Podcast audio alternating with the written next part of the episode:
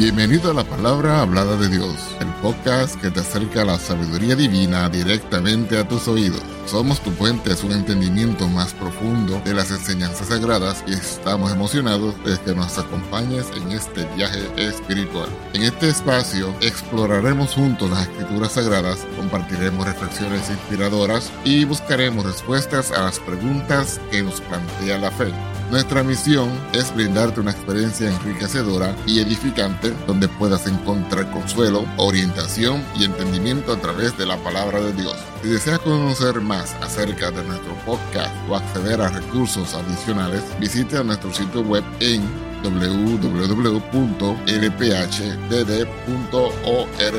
Además, estamos aquí para escucharte, así que no dudes en ponerte en contacto con nosotros a través de nuestro correo electrónico, la palabra hablada de Dios gmail.com o escribiéndonos a nuestra dirección postal, la palabra hablada de Dios, apartado postal 2017 PMB 345 Las Piedras, Puerto Rico 00771. Estamos comprometidos en ser un faro de luz espiritual en tu vida, así que únete a nosotros en cada episodio mientras exploramos juntos las profundidades de la palabra de Dios. Vamos ahora al tema de esta ocasión.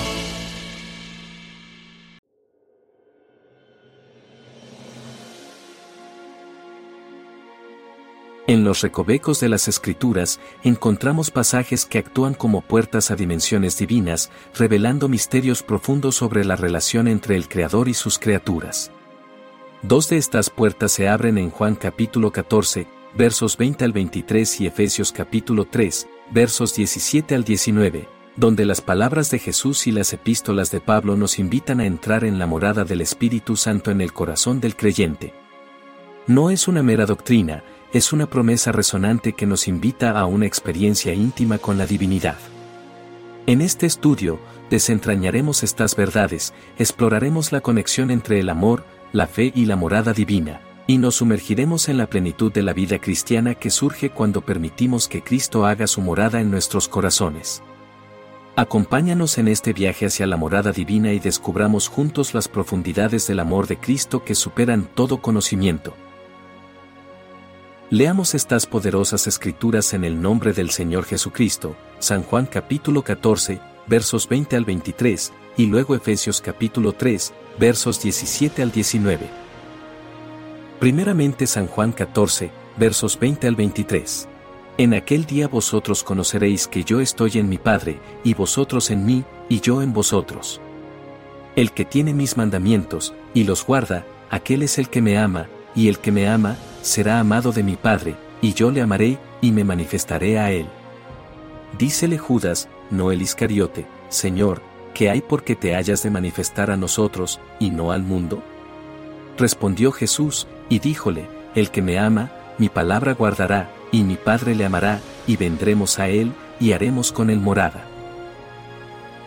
Ahora a Efesios 3, versos 17 al 19 que habite Cristo por la fe en vuestros corazones, para que, arraigados y fundados en amor, podáis bien comprender con todos los santos cuál sea la anchura y la longura y la profundidad y la altura, y conocer el amor de Cristo, que excede a todo conocimiento, para que seáis llenos de toda la plenitud de Dios. Amén.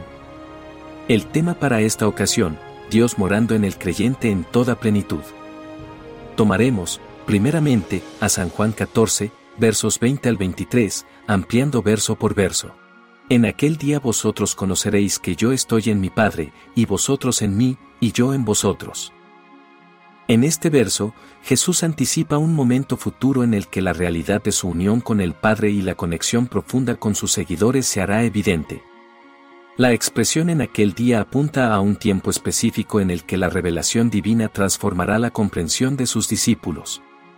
Aquí, Jesús revela la íntima relación, Él está en el Padre, y los creyentes están en Él, y Él en ellos. Una unidad cósmica que supera la comprensión humana. El que tiene mis mandamientos, y los guarda, aquel es el que me ama, y el que me ama, será amado de mi Padre, y yo le amaré, y me manifestaré a Él. Jesús conecta esta revelación a la obediencia y al amor no es simplemente el conocimiento intelectual de sus mandamientos, sino la aplicación activa en la vida del creyente.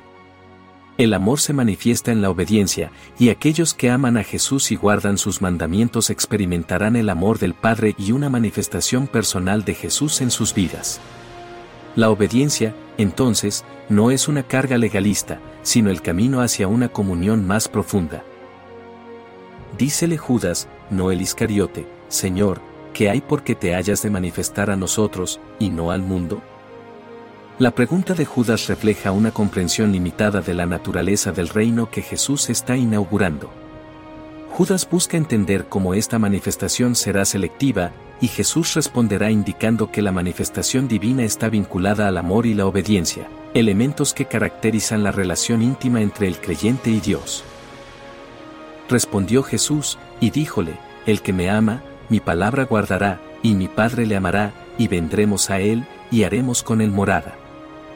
Jesús responde destacando la importancia del amor expresado a través de la obediencia. Aquel que ama a Jesús y guarda su palabra experimentará el amor del Padre y, asombrosamente, tanto Jesús como el Padre harán morada con él. Aquí, la promesa de la morada divina alcanza su culminación. No es solo una visita ocasional, sino una residencia permanente en la vida del creyente. La unidad misma hace su hogar en aquellos que aman a Jesús y le obedecen. Vamos a mencionar algunas implicaciones de este pasaje. Conocimiento íntimo, Jesús revela que la conexión entre Él, el Padre y los creyentes va más allá de un entendimiento superficial. La implicación aquí es que la fe cristiana no es simplemente una adhesión a una serie de doctrinas, es una participación activa en una relación viva. El conocimiento en este contexto implica una experiencia personal y profunda de la realidad de la presencia divina en la vida del creyente. Amor y obediencia, la relación íntima con Dios está intrínsecamente ligada al amor y la obediencia. La obediencia no es una tarea tediosa, sino una expresión activa de amor. Los creyentes no obedecen para ganar el favor de Dios, sino como respuesta al amor que ya han recibido. La obediencia, entonces, se convierte en un acto de comunión y reciprocidad en el contexto del amor divino. Morada divina, la promesa de Jesús de hacer morada con aquellos que le aman y guardan sus mandamientos es una afirmación extraordinaria de la cercanía de Dios. Aquí, la palabra morada va más allá de una visita ocasional, implica una residencia continua y activa. Dios no solo está presente, sino que habita en la vida del creyente. Esta morada divina transforma el corazón humano, convirtiéndolo en un lugar sagrado donde la presencia de Dios encuentra su hogar. Comunión continua, la expresión vendremos a él destaca la naturaleza continua de la comunión divina.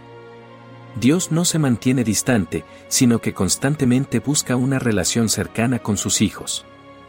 La morada divina implica una comunión no ocasional, sino continua, donde el creyente puede experimentar la presencia de Dios en cada aspecto de su vida transformación a través de la presencia divina, la morada divina no es solo una realidad espiritual abstracta, sino una fuerza transformadora. La presencia de Dios en la vida del creyente tiene el poder de cambiar el carácter, renovar la mente y conformar al creyente a la imagen de Cristo. La transformación no es un logro humano, sino el resultado de permitir que la morada divina tenga pleno efecto en la vida del creyente.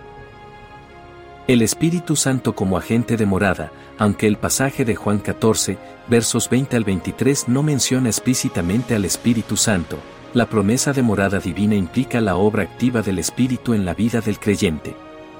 Es el Espíritu Santo quien hace posible esta íntima unión, guiando, consolando y revelando la verdad divina al corazón del creyente. Estas implicaciones nos desafían a vivir en una constante conciencia de la morada divina en nuestras vidas llevando consigo una profunda reverencia por la presencia de Dios y un compromiso activo con el amor y la obediencia que fluyen de esa relación transformadora. Vamos ahora a tomar la escritura de Efesios capítulo 3, versos 17 al 19, verso por verso. Que habite Cristo por la fe en vuestros corazones, para que, arraigados y fundados en amor, Pablo comienza señalando, el propósito divino, de que Cristo habite en nuestros corazones mediante la fe. La implicación es que la fe es la puerta a la morada de Cristo. Pero no es solo una presencia superficial, Pablo visualiza una profunda arraigadura y cimentación en el amor. Aquí, el amor actúa como el suelo fértil donde la presencia de Cristo toma raíz y crece.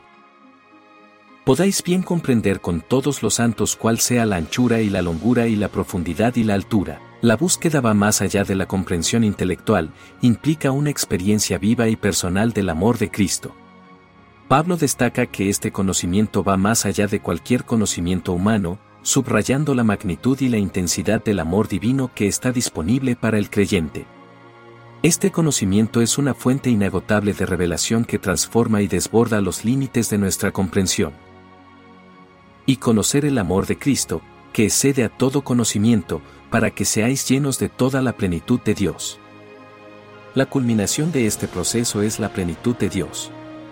Aquí, la plenitud implica no solo una presencia parcial, sino una saturación completa. La vida cristiana no se trata solo de conocer sobre Dios, sino de ser llenos de su presencia.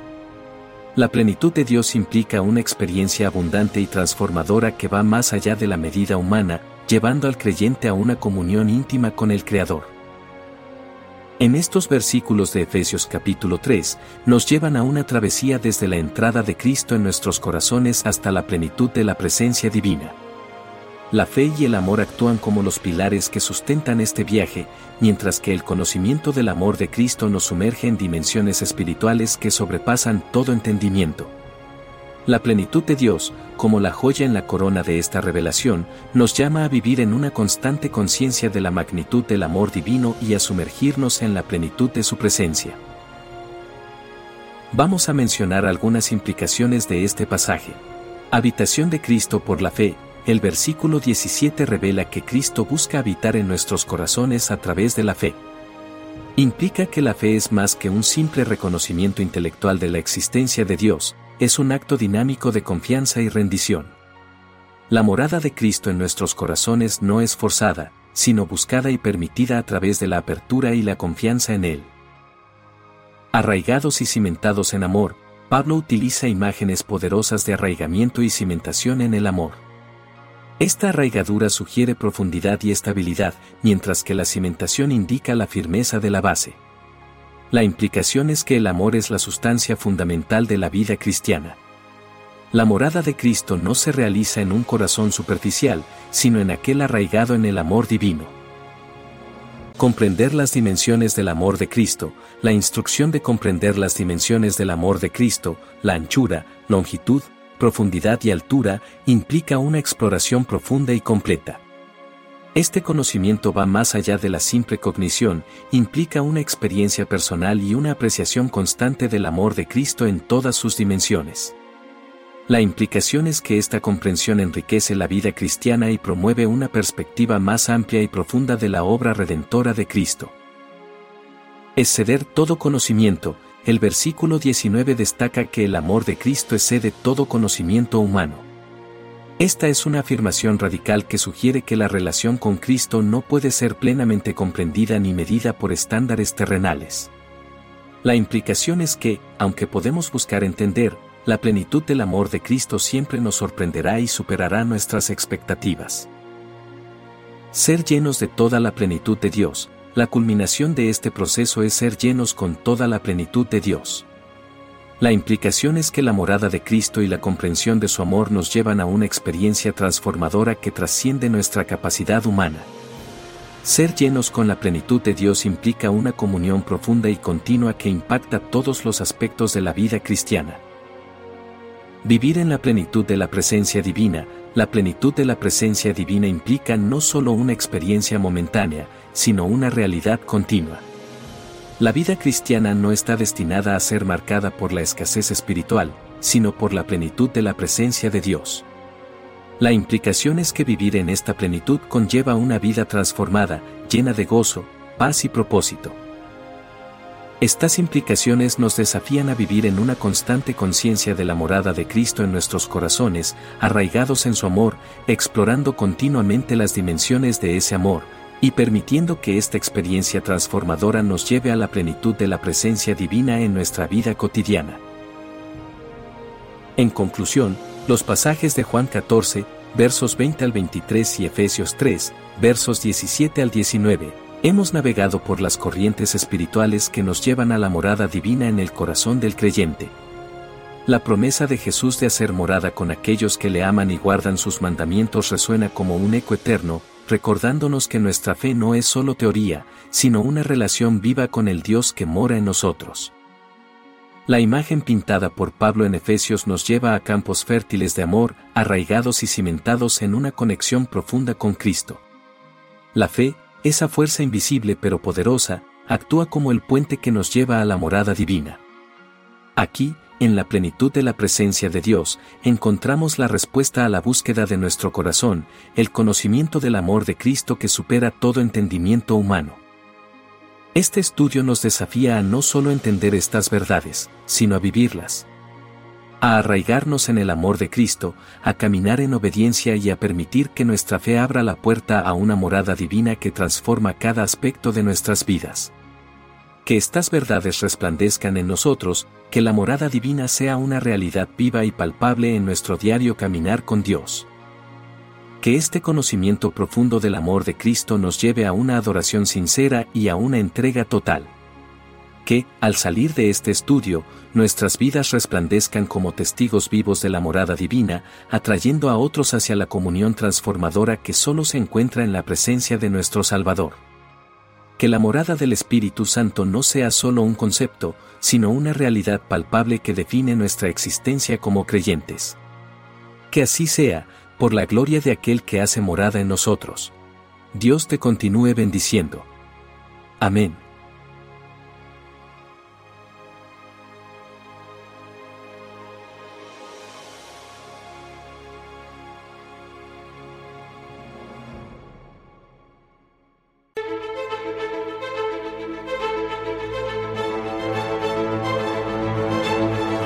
Por acompañarnos en otro inspirador episodio. Esperamos que esta experiencia haya enriquecido tu espíritu y alma y que te haya acercado aún más a la sabiduría divina. Si te ha gustado lo que has escuchado, te invitamos a suscribirte a nuestro podcast y a compartirlo con amigos y familiares que también buscan el crecimiento espiritual. Tu apoyo nos ayuda a llegar a más personas y a seguir compartiendo la palabra de Dios. Recuerda que puedes acceder a más recursos y mantener contacto con nosotros a través de nuestro sitio web en www.lphdd.org.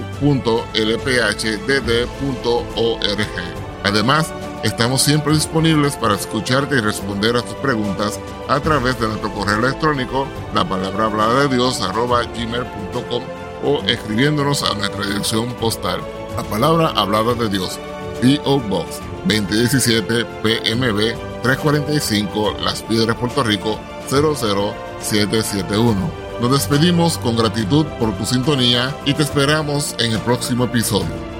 Que la paz, la justicia, el amor y las bendiciones de nuestro Dios te acompañen en cada paso de tu camino. Hasta la próxima en la palabra hablada de Dios. Dios te bendiga. Amén.